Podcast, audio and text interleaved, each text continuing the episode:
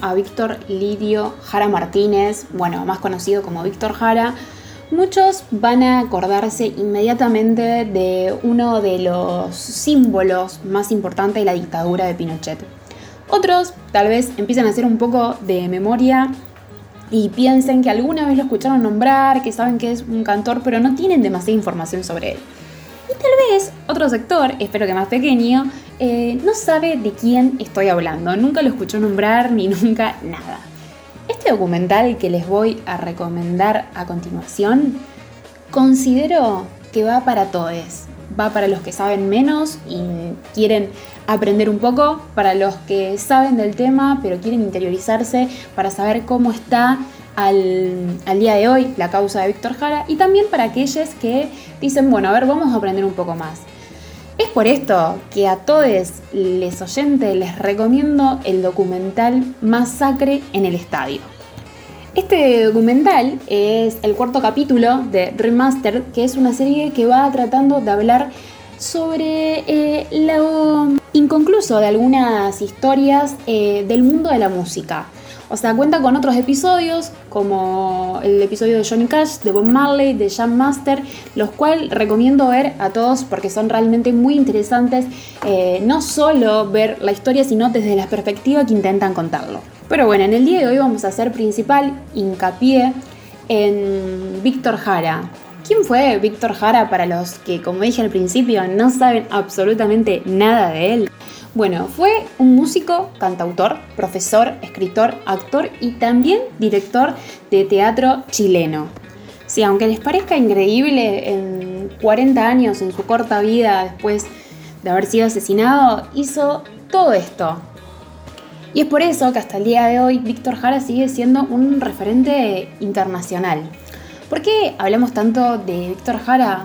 Porque fue un ensañamiento especial que tuvo Pinochet. Em, recordemos que Pinochet truncó con total brutalidad el gobierno de Allende y todos los sueños socialistas que había en ese momento, dejando eh, un saldo de más de 3.200 muertos y desaparecidos, alrededor de 30.000 torturados y decenas de miles de exiliados.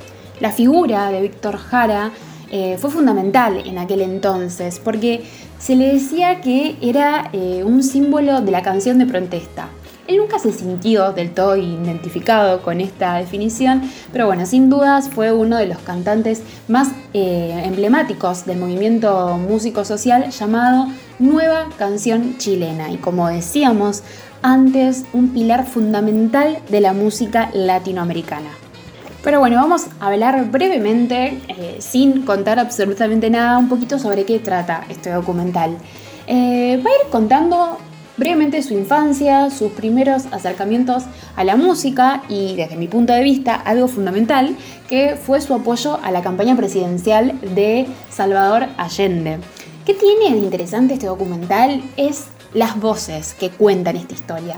Hay testimonios muy cercanos como Eduardo Carrasco, eh, Horacio Salinas y entre otros, que cuentan cómo se vivía en ese momento, cómo lo vivió Víctor Jara y no solamente desde aquel centro de detención, sino todo el contexto social y político que se daba en aquel entonces. También hay voces muy interesantes como compañeros de trabajo de Jara en la Universidad Técnica del Estado que recuerdan cómo durante el golpe militar lo detuvieron y lo llevaron al estadio de Chile.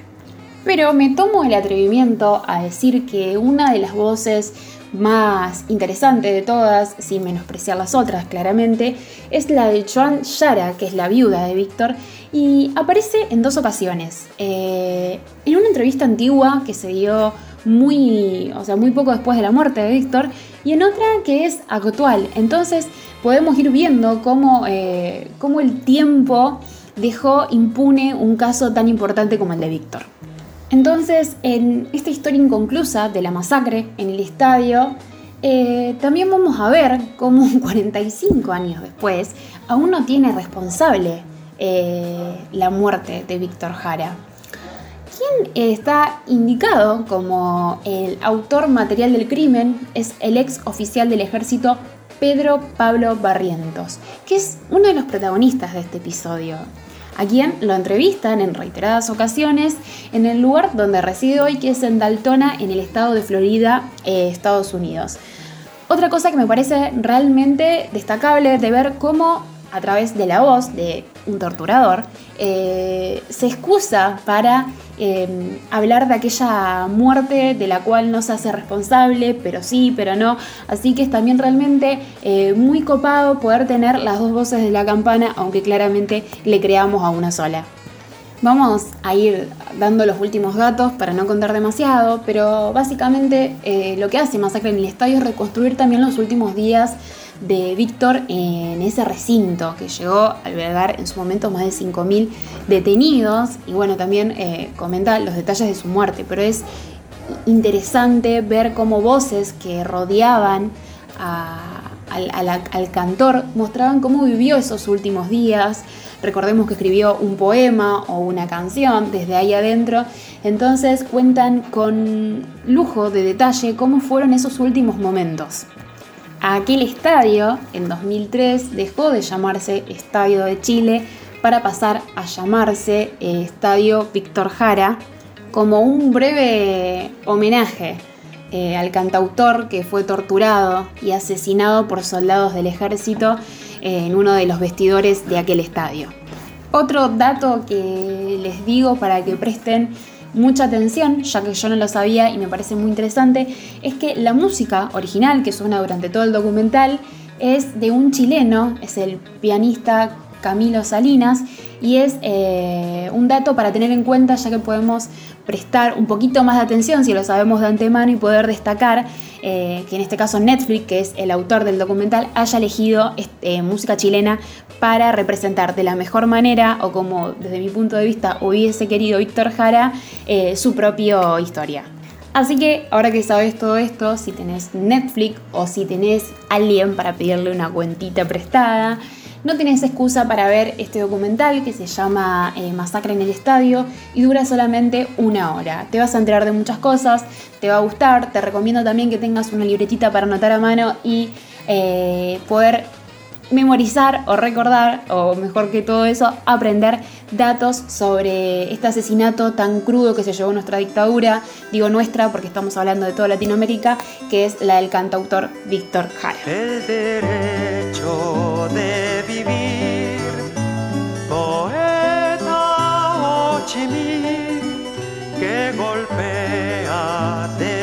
a toda la humanidad, ningún cañón borrará el surco de tu arrozal, el derecho de vivir en paz. Indochina es el lugar más allá mar donde revientan la flor con genocidio y napalm. La luna es una explosión que funde todo el clamor,